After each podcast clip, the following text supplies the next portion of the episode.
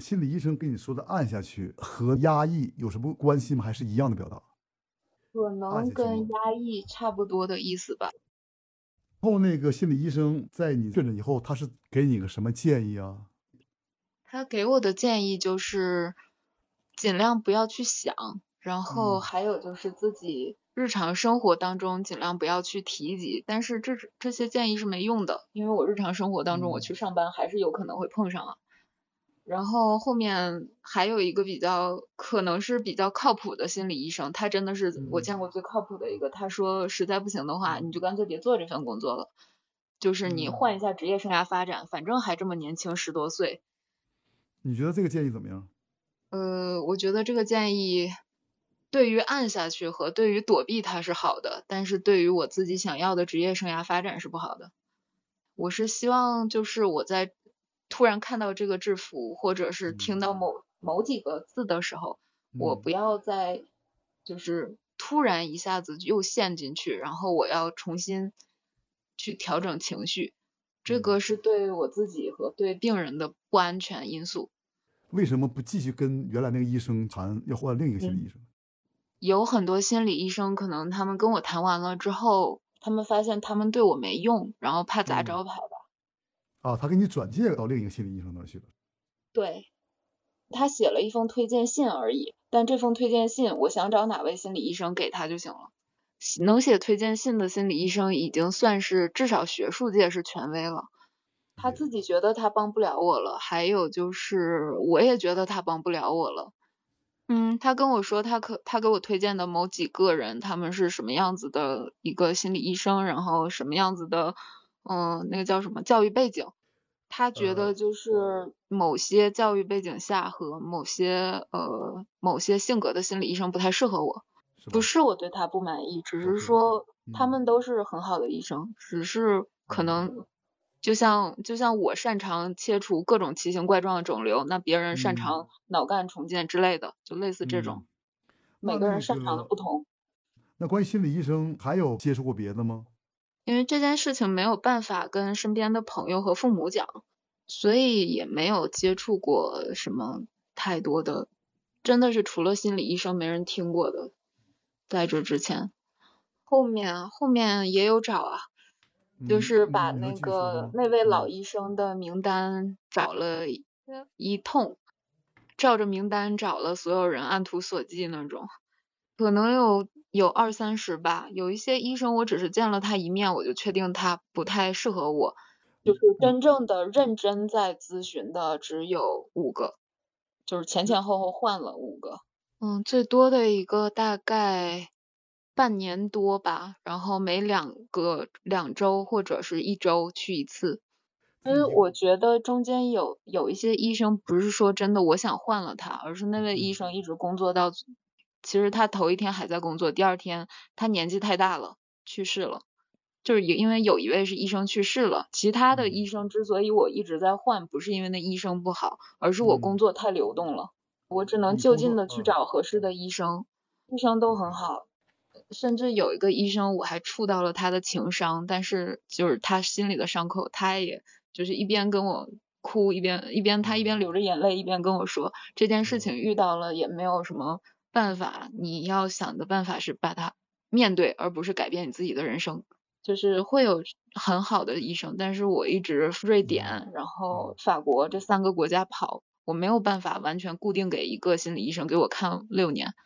嗯，很多个国家，因为我还去过加拿大交流，有些医生我见了他一面以后，再也不会见他第二面，所以那个医生其实是他们只会当场把你哄好了。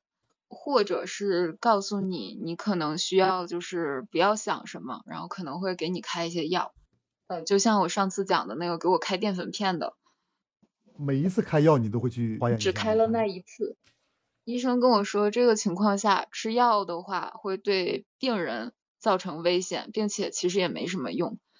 我的某些神经不受控制，我握刀的手会抖，开一些让我能够情绪安稳的药。是可以，但是那个药是用来给那些有伤害别人的意愿的，或者有，比如说，嗯，其他的一些行为的人，是用来防止他犯罪的，顺便降低他想东西的那个时间。而且他说那个药其实我没有什么伤害别人的意愿，所以开不开没什么区别。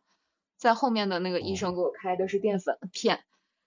我觉得每个医生可能都会给我一点好的建议，我也没觉得说真的是完全无效，只是说他们给我的就像是从一杯水里面他倒掉了大概三分之一，那我还剩一下一大半，给我的帮助是有的。我不知道是我自己长大了这件事情淡化了，可以控制住了，还是说他们对我的建议是有帮助的。最近看到制服也好，或者听到这种关于时间轴设立也好，你现在反应比以前更更弱化了，更弱化。对，就是以前的话，我是会立刻逃跑，没有办法把手头的事情处理交给别人，让别人做。就比如说带孩子的时候，没有办法交，就是冷冷静到，但是现在我可以冷静到把孩子扔给孩子爸爸，然后我再逃。交代完。然后逃跑其实也不一定真的是回屋哭去了，我只是回屋发呆去了。但是我知道这个东西想根除的话有点难，我想根除。他们有没有什么特别好的那个建议？还有就是让我多出去走走，去各个地方玩玩。还有一些心理医生的建议就是，就让我多一点兴趣爱好，就是全都是大概的意思，就是你给我转移注意力。你大学的生活怎么样？我觉得我那段时间大学生涯有点像一个，嗯，怎么讲？就是不良少女，然后春风得意的那种。就是我那个时候，我可能是永远把自己打扮成一个别人嗯生人勿近的那种不良少女。我会在我那个时候染着一头蓝毛，嗯，一头蓝色的头发，然后会。呃，穿的像马上像要马上要去那个朋克风那种，但是我那时候学业做的还可以，就是我很早就被选进实验室了，但是我从小到大朋友一直都不多，嗯，所以我也没有觉得有什么大区别，就是我不管是在中在俄罗斯的时候，在中国的时候，还是在在法国，我一直都这样。你在俄罗斯是去做什么？那是我在那儿出生的。然后后面就是四岁四岁之后就一直在中国上学了，就是我在哪儿好像都是朋友不太多的那种人，所以我也没觉得有什么不好的。你说的朋友不多，是因为你经常会换居住的地方呢，还是因为你的性格的问题？嗯，我觉得是性格的问题吧，就是我怎么讲，就是小学的时候我本来比同学们就稍微小一点。我特别宅，我也不太喜欢出去玩，邻居的孩子我都不太认识，不知道算是孤僻还是就是不想跟人交往，我也不知道。我一个人在家看僵尸片，一个人在家看看我爸的那些书，挺好的，就这种感觉。嗯，你爸的一些什么书？我爸他是教兽医的，对，就是给动物看病那种。那个书上面会有各种各样的图，我虽然那时候不识字儿，我也看不清，但我能看清图。你爸那个教兽医，包括你看的兽医这个书，和你上次说的那个把老鼠那个肠子弄出来有关系吗？有关系，我只是好奇。那个时候我不知道他会死。然后这个老鼠死了，对你有触动吗？回去以后呢，我妈跟我说，她说这个事情以后不能再做了，因为你在伤害别人，他再也不能起来跑跳玩了，他也见不到他妈妈了。我我当时就是感觉很伤心，感觉但是这件事情是回去之后，我我当场是没有任何感觉的。我四五岁的时候不知道什么叫死，也不太知道什么叫受伤。你妈跟你解释这个老鼠死了，你明白了吗？我当时明白了，就是他，我当时的明白不是说明白了死亡是什么，我是明白了他失去了他一切能够玩的机会。然后让我觉得我很对不起他。你现在的负面的情绪感受，你不和自己的父母、朋友说，包括你老公吗？因为我除了这一件事情，我也没什么不好的感受和情绪了。就你老公知道咱们今天说的这些你比较伤心的事情，包括那个葬礼。嗯，结婚前我跟他说过这个人。嗯，我觉得这件事情跟他分享是没用的，他没有办法理解。他比我还要技术宅，就是心理医生跟我讲的那个缺乏同理心，就是他比我要还要技术宅，就是说大概意思就是理解不了很多感情因素的意思，就只是不太容易理解。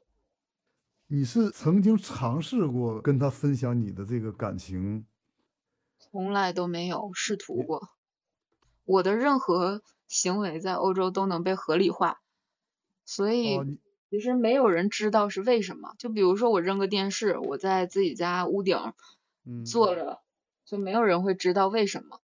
我们家本来电视也很旧了，就觉得我们好像是先结婚再怀孕还才谈的恋爱。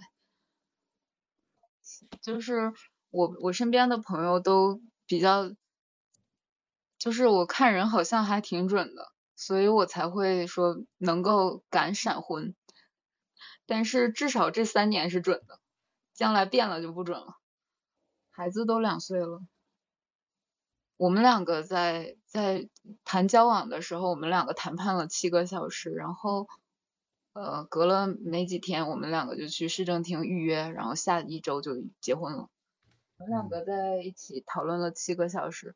我问他交往是哪种交往，是恋爱的那种交往还是结婚的？他说是结婚的。我说你知道结婚咱们都是东方人会有一些问题，比如说我的爸妈觉得你条件不好，或者是你的爸妈觉得我有什么问题，将来生的孩子里面有同性恋之类的，就是这些问题讨论完了之后，嗯，我们两个就第二天就去市政厅了，就是说结婚完全是头脑一热就去了。你理想的你，我理想的就是现在这样子的状态。咱们休息五分钟，然后这五分钟之后的话呢，我还想让你再问问题啊，就是你自己对整个事情的看法。然后对于这个事情的看法，我知道这件事情可能跟我有关系，但是我希望这件事件赶快不要影响到我正常的生活和工作。可能这件事情是我年少无知的时候结下的一个心结。不是说年少吧，就是年轻的时候结下的一个心结，然后现在大了，成熟了，不知道怎么打开。那你能很明确的确定这个心结是什么时候？具体日期我也想不起来，但是大概就是葬礼之后。